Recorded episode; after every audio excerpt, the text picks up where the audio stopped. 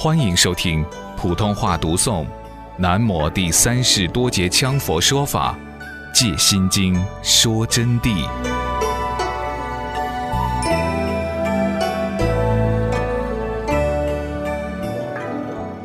有古德说了，这个经啊，具有常法二义。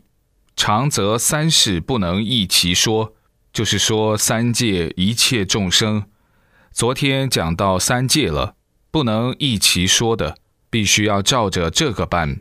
共同的理要了脱生死，必须是这个经的道理，不能说另外钻一个啥东西出来。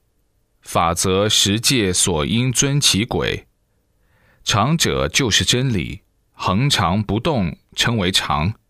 法则十界所应遵其轨，那么常法二义的法是具体的办法。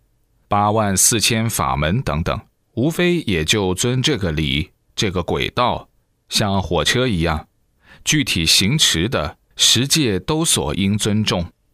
十方世界的诸佛都必须从这个道理出来，也不会脱离这个经。又如我曾经说过，是经具一同二义。我在很早以前呐，人家就问我什么叫经，我就说叫一同二义。我说的即是众生不能共其机，众生固然是要一起学经的，但是不能共其机，他们个人的领悟不同的。像今天在座的，你们机都不同，不相信你马上抽几个人出来讲，不让他们在一起，一个在这儿讲，一个在那儿讲，录下音来，他们两个各讲不一，但都有道理。有深有浅，所以不能共其机。那么这就证明他们的根基不等，受用不同。诸佛所流同原出，就是诸佛啊出来的时候，他们成了佛，都是同一个源流出来的，就同这个经。众生虽然不同，但最后的目的都一样，同源流出，应机受用，就是说。应其机锋得到受用，根据深浅而得受用，出自一线一个路线上来的。这里的线是指的线线啊，也可以叫路线，流于一体，没有两样东西可以使你们解脱，只有佛的经。这几句里的经不单指心经，但我们今天借心经在讲真谛，就说心经。梵语修多罗意为线，修多罗在梵语当中就是线的意思，线具一通不断串联诸所散件之功能。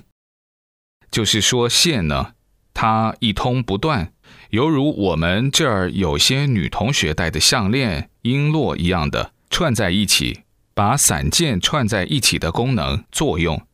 佛经是由佛之片段开示，随机说法，一章布品，由佛弟子依文义次第集章写成，如现贯诸不疑圣意，故名修多罗。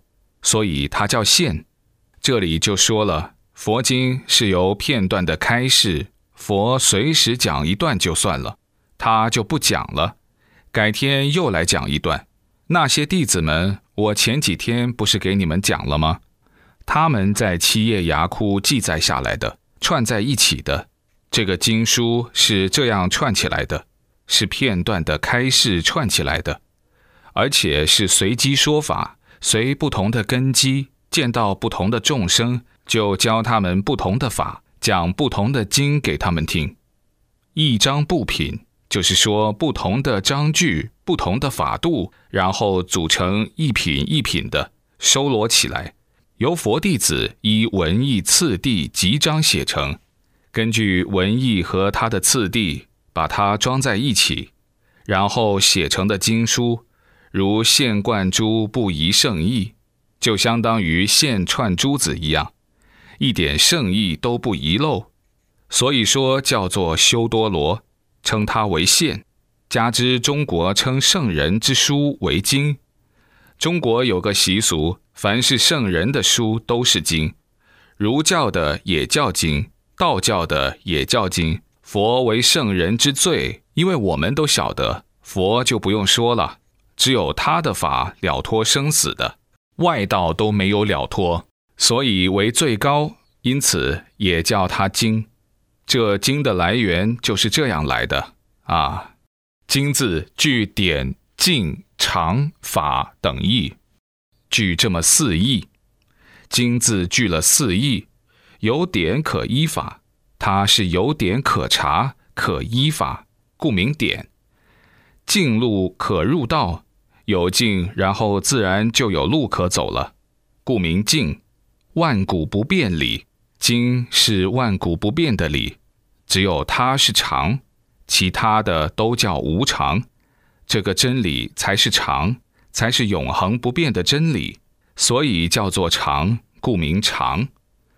诸佛众生同尊地，诸佛众生都必须共同去达到的一个目标，没有二路可走的，就据这么四条啊，所以称为法。又鼓励之规。诸佛所说者是为经，菩萨所说者为论。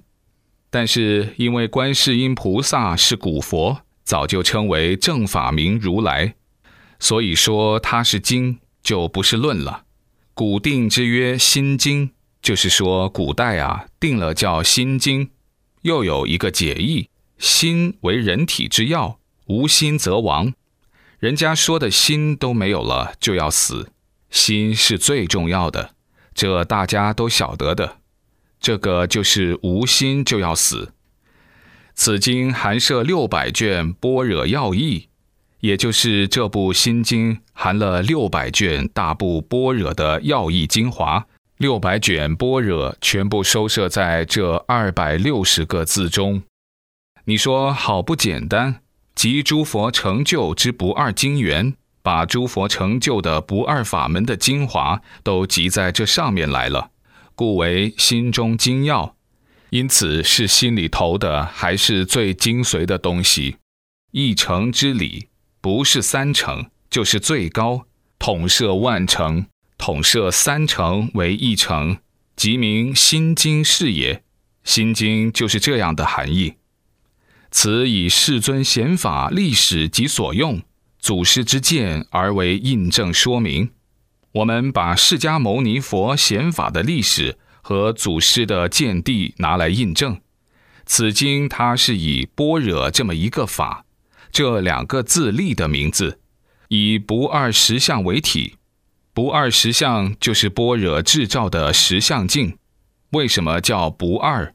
因为不着有，不着无，不二实相为体。以观照般若为宗，以度脱众生脱离轮回苦恼、了悟本来面目为用，就是以这个观照般若呢作为我们的宗旨，专门用观照般若的办法，以文字般若看懂去关照，所以必须要先看懂这个书，以度脱众生出离轮回苦恼、了悟本来面目为用，以熟苏为教相。以将文字、将理论全部熟书和练于一切为教相。